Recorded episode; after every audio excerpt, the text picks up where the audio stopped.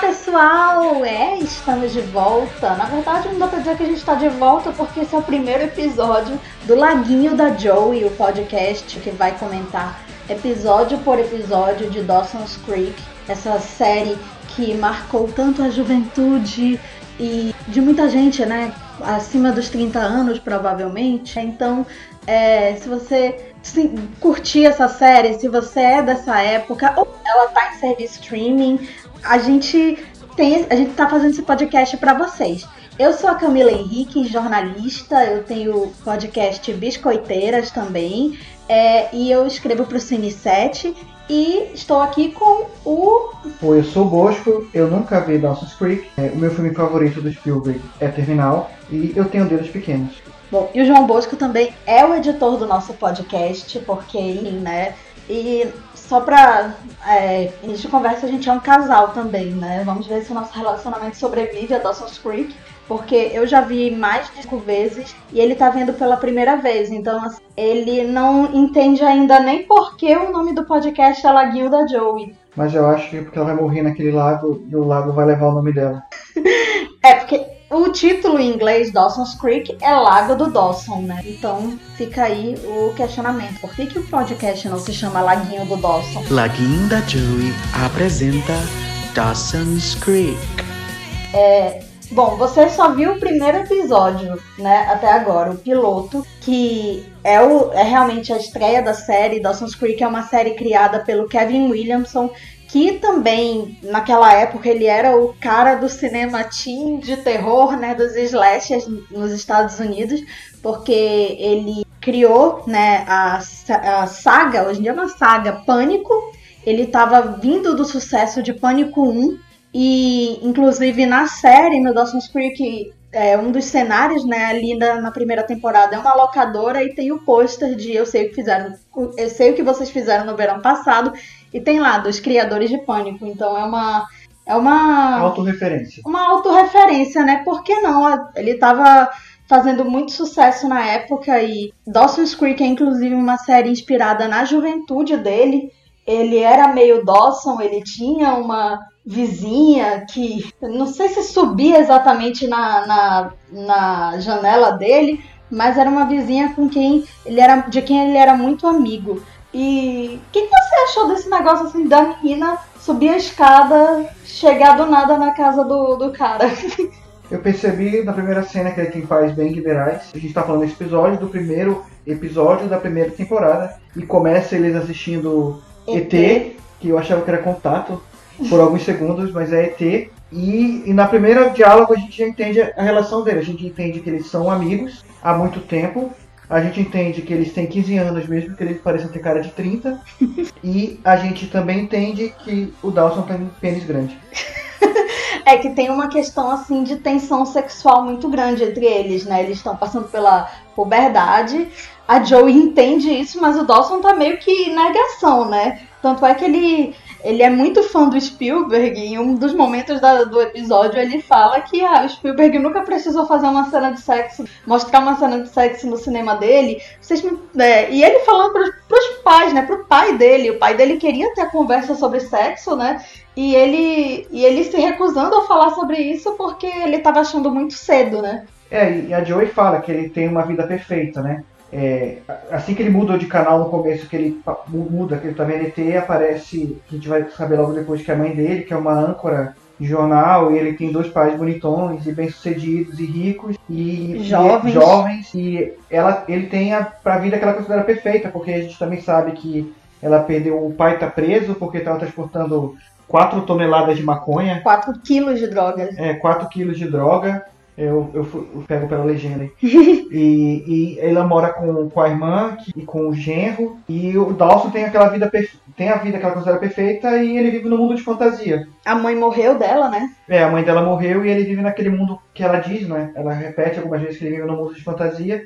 E ele mesmo assume isso, que retrata que é a forma como ele vê o mundo através das lentes do cinema, né? Ele vê a vida dele, ele vê o mundo dele através do Spielberg. Ele separa o Spielberg no quarto dele deixando um cantinho especial para os fracassados, que com certeza não teria terminal hoje em dia. Teria. Foi um fracasso terminal. Assim, a gente gosta, a gente defende, mas foi um flop. Na verdade, hoje em dia teria mais, teria aquele armário, é porque ele, ele divide os pôsteres, o que eu acho até muito legal, assim, só que aí ele teria que ter um quarto muito maior hoje em dia, né?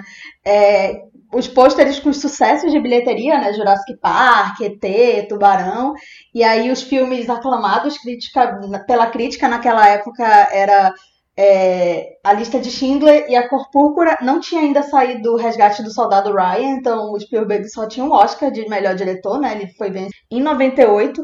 É, vale ressaltar o primeiro episódio da série, esse episódio piloto, ele saiu no dia 20 de janeiro de 98, né? Então, é, na verdade, o Spielberg venceria em 99 por um filme de 98, que é o Resgate do Soldado Ryan.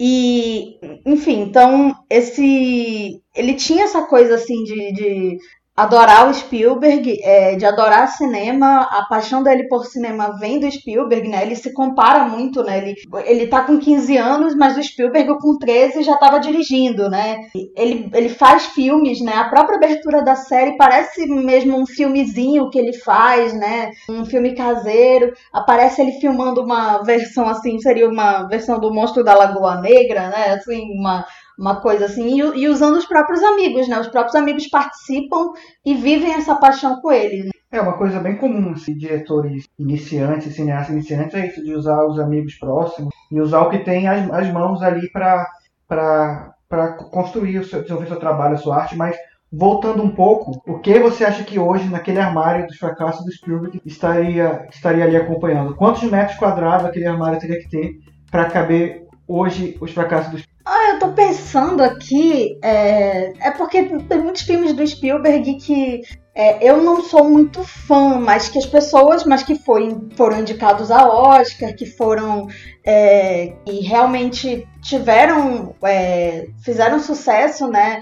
Como, por exemplo, o The Post. Ponte, Ponte de Espião, estaria lá? Não, Ponte de Espião, inclusive, foi o segundo, a segunda vez que ele venceu, que um ator de um filme dele ganhou um Oscar, né? O Lincoln também. Acho que talvez essa. Eu, eu, eu vou me corrigir agora. Acho que talvez a parede do, dos. A porta, a porta. Do... É, a parte dos aclamados pela crítica talvez aumentasse um pouco, porque teria também o Munique, né? O The Post, que é um filme que eu não gosto nem um pouco mas, né, ele reuniu Meryl Streep, Tom Hanks, foi reconhecido, né, pela é, Oscar. Talvez o BFG, aquele do, do gigante, talvez estivesse nos fracassos, né, porque ninguém nem lembra que, que, foi, que foi feito por ele. E você acha, assim, que hoje em dia, de quem o Dawson seria fã? Eu acho que ele ainda seria Spielberg Zete. Eu lembro, assim, de estar conversando, não sei se foi no grupo do Feito por Elas, é, e aí o Diego Qualia, oi Diego, espero que você esteja ouvindo. A gente debateu se o Dawson seria fã do Nolan, mas talvez não, porque os filmes do Nolan eles não são filmes assim com, é, com essa coisa assim do coração, né, da família, né? É, então, é, talvez ele seria ainda Spielberg Zete, né, né? O Spielberg continua trabalhando, continua fazendo filmes. Esse ano vai sair o Amor Sublime Amor, né? Um musical dirigido por ele. Então, é, provavelmente o Dawson estaria lá. Se fosse o Dawson de 15 anos, com um cara de 30, estaria lá, né? Especulando nas redes sociais. Imagina, gente, o Dawson em fórum de cinema, no Twitter. Sim, não, mas se o, se o Dawson hoje, levando em conta toda vez que aparece uma mulher loira de cabelo armado na série, aquele slow motion, eu acho que ele seria fã do Snyder. Não, ele odiaria o Snyder. Ele odiaria o Snyder, mas falando, falando sério, falando sério, é, eu, eu perguntei isso assim, o que, que, seria o Dawson que nasceu em 2005? Quem seria, quem seria o diretor, assim, se a série... A série começou pra mim hoje, né? Então, se a série tivesse, tivesse começando hoje também, né? Não só pra mim.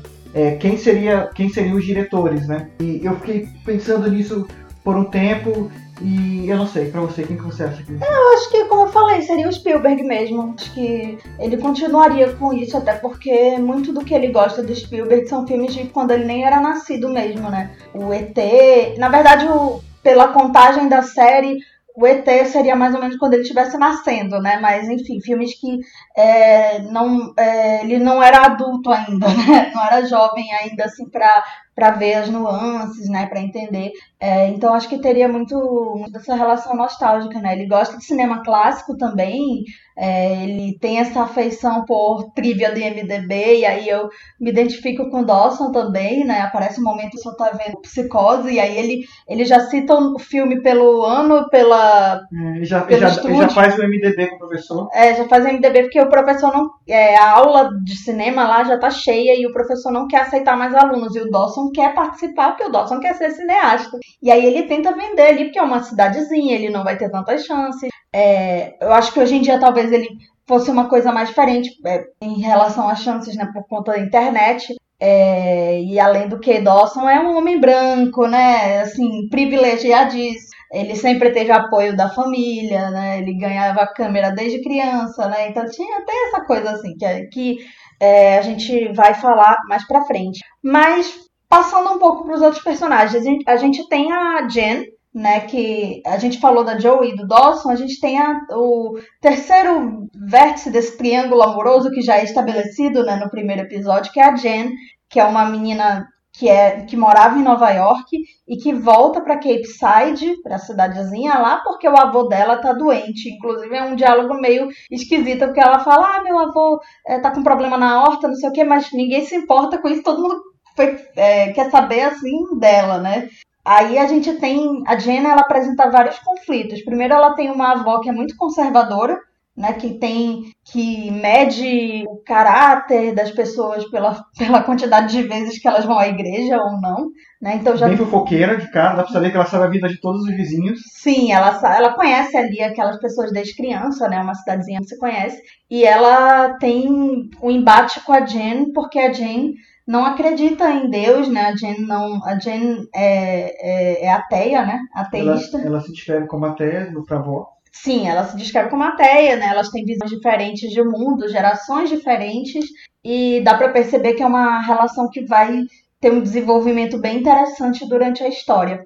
A gente tem também é, outra questão da Jen, né, que ela vem de Nova York, então ela desperta esse interesse no Dawson, né, essa coisa assim do novo, do diferente, né, ela é loira, aparece ela saindo do carro em slow motion, né, é, e aí tem a questão loura morena, né, de que, que o cinema sempre coloca, né, as artes, né, sempre colocaram contra, né, assim, as personagens já mostram uma rivalidade, né, uma rivalidade feminina. Hoje em dia eu acho que seria muito menos, se a série fosse feita hoje em dia seria desenvolvida de outra forma, talvez, né? E Aí também tem a questão assim de que a Joey é aquela apresentada como aquela menina que é bonita demais, mas não sabe que é bonita. Que passa um batom e aí todo mundo, oh, ela é bonita, né? É, você, a gente estava assistindo e você falou, né? Ela, ela, ela é o tomboy que quando coloca o batom, nossa, existe uma menina ali. Sim, que é aquela coisa assim, típica do cinema norte-americano, né? Típica desde, sei lá, Pigmalião, né? Enfim, My Fair Lady, essa coisa assim da é, da transformação, né? Nem uma transformação, a Joy só passa um batom, ela literalmente só passa um batom.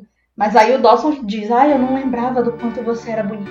É uma coisa assim que apesar de ser clichê, é uma coisa que acontece na vida real até hoje, tanto é que Hollywood até hoje investe nessas coisas, apesar de fazer de algumas produções buscarem é, discussões mais profundas né, em relação a isso. E aí a gente tem também, para finalizar esse elenco principal, o Pace, que rouba a cena desde o início. Eu acho, entre os dois atores, o James Van Der Beek, que faz o Dawson, e o, e o Joshua Jackson, que faz o Pace, o Joshua Jackson é melhor. Ele realmente ele tem mais carisma e o personagem é mais carismático. E o Pace, ele é, também é da, da turma ali.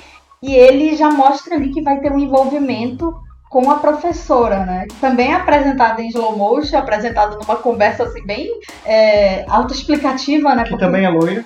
Também é loira. Também tá com o cabelo armado. Também tá. É os anos 90, a mãe do Dawson também, né? E já mostra assim que ela chega na locadora e que eles trabalham. Sim, interessante que eles trabalham numa locadora e, e é o que em 98 ainda era um super negócio que não. Locadora de VHS, inclusive. Locadora de VHS, que é um negócio que não duraria muitos anos. Infelizmente. Pois que é. foi destruída pela própria Netflix, que tá com a série. Que é que tá exibindo a série no momento que a gente tá gravando.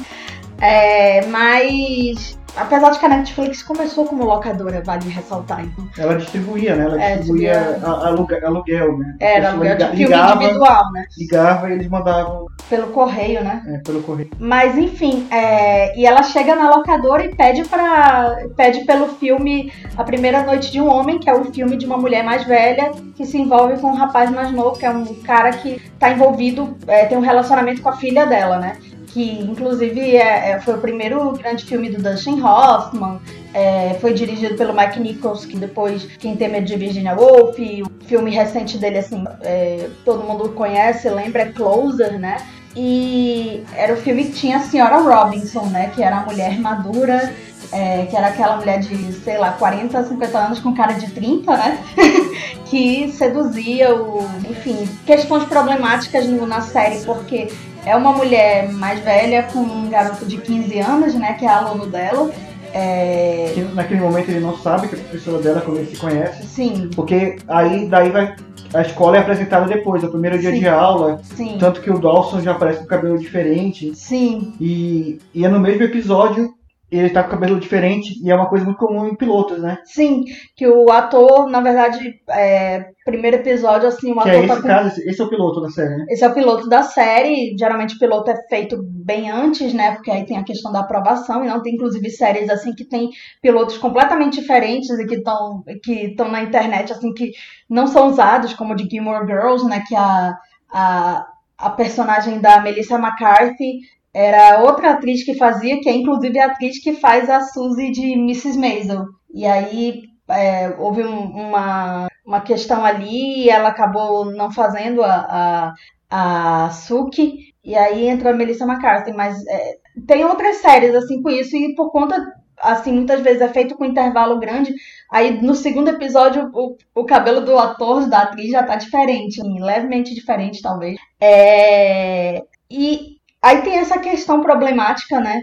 Que eu acho que hoje seria abordada com um outro viés, né? Teria é, pelo menos um personagem assim pra dizer assim, bom, mas tem 15 anos, né? A gente talvez não, não sinta tanto porque eles realmente não têm cara de ter 15 anos. Apesar de que os atores eram realmente adolescentes, a Michelle Williams, que era mais nova do elenco, inclusive, ela realmente tinha a idade da personagem dela. E então, assim, os atores estavam bem no início das carreiras deles. O Joshua Jackson tinha feito aquele filme dos Super Patos que passava no SBT direto. Não sei se você lembra que, era, o- que eles jogavam hockey. Não, não lembro disso, não. Eu não, eu não era nascido ainda. Era assim, anos 90.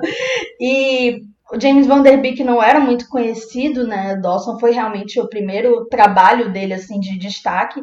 A Kate Holmes também estava bem no início, ela tinha feito um papelzinho mínimo naquele filme Tempestade de Gelo, do, do Ang Lee.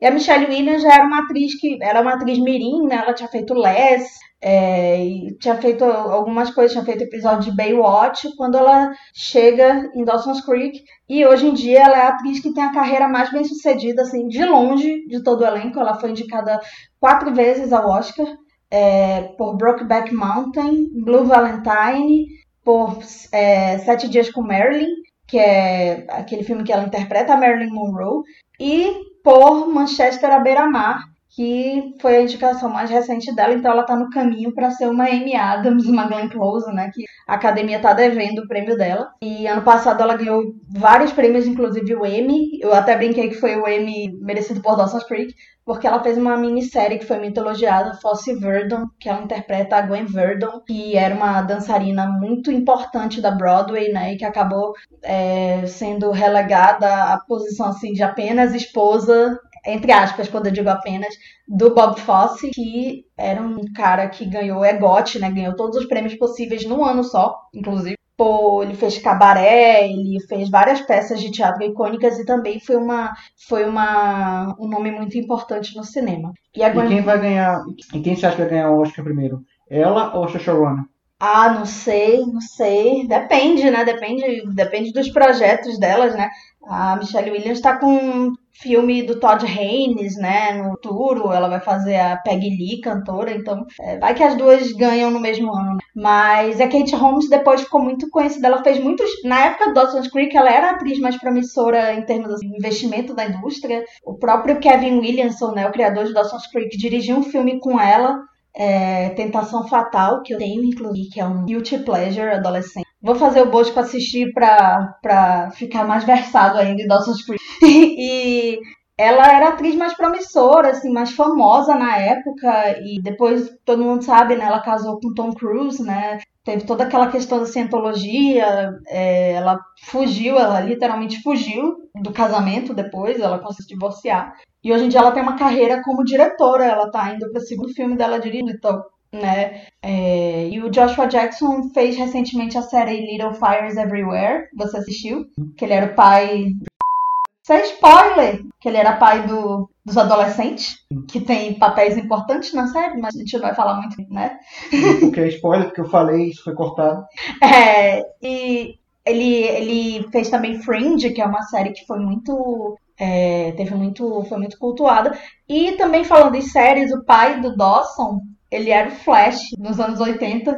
E hoje em dia, assim, recentemente ele fez o pai do Flash na série da CW, nessa série do Flash. Então, que foi uma, uma coisa engraçada, né? E parece ser a trama da história, é, pelo menos é a cena final do episódio, além da relação dele com, com a Joey, com a Joey e, com, com a vizinha lá. Com a Jen. É, com a Jen, é, parece que vai ser a relação dessa dos pais dele, né? Que ele já começa. É, os pais dele parecem muito próximos, parecem ser tem uma vida ainda muito ativa sexual, tanto que ele, pega eles se pegando na mesa. Da... É, tipo, eles não, não pega nem os pais no quarto, assim, ele pega eles, tipo, na, na casa, assim, na mesa da, da cozinha, da sala, né? É, e ele começa a conjecturar que a mãe dele tá apaixonada, tá se envolvendo com, com âncora, né? Com Bob, né? Com, com co-âncora, né? Isso foi, tipo, uma viagem dele, ele viu, assim, a forma como ela entonava uma palavra, uma é. letra. E é uma cena bem estranha, assim, que eu até falei que que, que mamas e shoes ali, que tava rolando uma cena. Era meio esquisito, eu achei aquela cena. E o episódio termina com, na verdade, mostrando que ele tava certo. E, e, a, e a Joey, na, no barquinho lá do lado que ela vai morrer, ela flagra a mãe beijando o Bob, né? E isso eu acho que vai ser, deve ser o que vai guiar essa temporada. Pelo menos é. Eu, eu, vocês que já viram a série, Sim, podem estar tá rindo dele. Podem estar tá rindo da minha cara, o que pode ser uma coisa muito comum que vai acontecer daqui para frente. Ou você que não viu a série, que está vendo comigo, a série agora também pode estar tá tendo essa, tendo essa impressão, né? É, pode ser isso, pode não ser nada, mas vamos é. descobrir. É, bom, mas a gente não pode falar de Dawson's Creek sem falar de uma coisa muito importante que a gente falou desde o início. O Dawson é muito apaixonado por cinema, então é claro que ao longo da série vai ter muita referência cinematográfica. No primeiro episódio já vários filmes foram citados, né? Até porque eles trabalham numa locadora, então tem um momento, por exemplo, que uma personagem pergunta Forrest Gump vai na sessão de comédia ou de drama? É, e a gente tem, além do de Eu Sei Que Vocês Fizeram o Verão Passado, o professor assiste Scose, tem a conversa sobre ET. Então, assim, ele tem o, os filmes, né, que são importantes nessa, nesse momento da Tamara com Pace, né, que são A Primeira Noite de um Homem, Verão de 1942. E então, assim, é interessante que esses é, a gente tenha também esse meio que o clube do filme do Dawson, né? Então, se você quiser meio que acompanhar a série e acompanhar os filmes, a gente vai botar na descrição do episódio os filmes que foram citados. E, e logo no primeiro diálogo deles, que é o diálogo que abre a série antes, antes da abertura em si da série, é falando que, que o ET perdeu o Oscar pra Gandhi. É, perdeu o Oscar de melhor filme pra Gandhi. Então já é uma coisa engraçada, né? Que a a Joey até fala, gente, eles premiam um filme que ninguém vai ver, que ninguém viu, e, gente, realmente, né? E se vocês quiserem saber mais sobre o Oscar, assistam, ouçam, ouçam a, a, temporada das, das Biscoiteiras, que tiveram 24 episódios falando dessa última temporada do Oscar. Se você estiver acompanhando isso neste ano de 2021, foi a temporada de 20 durante a pandemia, editadas por um editor maravilhoso, excelentes apresentadores então, vão lá assistir. Momento jabá, né, gente? Tem que ter um jabazinho. Mas, então, assim, é isso. É, a gente vai voltar com o segundo episódio em breve. e espero que vocês tenham gostado. E aí, qual foi a tua primeira impressão? Assim, você está intrigado? É, qual, na verdade, qual é o teu ranking? Assim, que personagem você já odeia 100%? Tá no é o líder da tua escala de ódio? Não, eu ainda não odeio nenhum personagem, mas eu gostei bastante da Joey. É, é a personagem que eu achei mais interessante até agora, até pela história dela, que parece, parece que tem alguma coisa ali, que vai ter alguma coisa interessante. E eu achava que ela tinha um, uma paixão platônica por ela, e que isso parece ser desconstruído quando ela fala que Paixão platônica pelo Dawson. é, desculpa, ela acha que parece que isso, uma paixão platônica pelo Dawson, isso parece que é destruído quando ela fala que quando ele pega, ela, ele no- na cena do cinema, o Dawson pega na mão da Da Jen. da Jen, ele, ela fala que ela não queria, ela não tava com inveja dela, ela não queria ser a mão ali. Ela só não queria que ela tivesse, então parece que ela tem uma relação um pouco possessiva com ele. Sim. Então essa, eu quero entender essa relação deles. assim. Imagina estar naquele cinema, um monte de treta naquele cinema, você só quer assistir um filme, né? E qual era o filme que eles estavam assistindo? Waiting for Guffman. É, esperando o Sr. Guffman, que é um mocumentário de- da turma do Christopher Guest, que é um cara que faz muito mocumentário, que é tipo, que a gente não sabe se é documentário, se é, ou se é filme Bora. de ficção. É, mas assim, veio bem antes. E ele tem uma trupe bem incrível, assim, que inclusive pra quem assiste Schitt's Creek, né, que é aquela série que ganha todos os prêmios agora, é, a turma do Schitt's Creek tem alguns atores, o Eugene Levy e a Catherine O'Hara, que estão sempre nos filmes dele. Então as pessoas perderam alguma coisa com aquela briga que atrapalhou assistir ou o filme realmente é bom?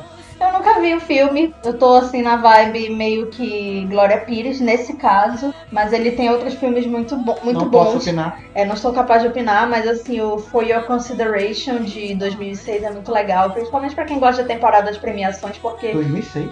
É o filme de 2006, esse aí é de 97. e esse For Your Consideration é bem legal porque ele mostra meio que pra quem gosta de temporada de premiação é bem interessante, tem muita piada nesse, inclusive o nome, né? For Your Consideration. Os anúncios que vão pro, pros, pros jornais de Hollywood sempre com o nome de- dos atores que querem ser indicados e tal. Eu sempre, gente, sempre vai cair em temporada de premiação, em fofoca de Hollywood, né? Sempre vai cair, é o meu jeitinho. Mas já que a gente tá no momento fofoca fora, fora de lugar, no, no podcast errado, tem alguma fofoca desses atores assim, interessantes que rolou? Fora essa que você já contou da, do, da Scientologia, tem mais alguma? Não, assim, na, na época de Dawson's Creek, a Kate Holmes e o Joshua Jackson, né, a Joey e o Peyton, namoraram na vida real.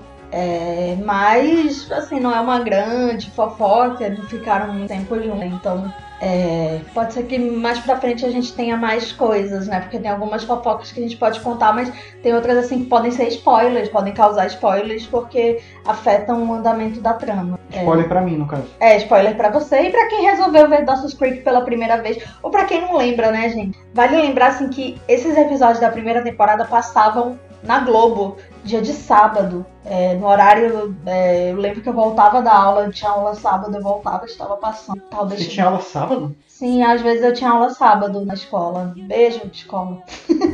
Mas é isso, gente. Espero que vocês tenham gostado. E você já se apaixonou por algum professor igual Pace? Você, Gente, a gente se vê no próximo episódio então. Logo, logo estamos aí. Tchau, meninos. tchau. Laguinho da Joey apresentou Dawson's Creek.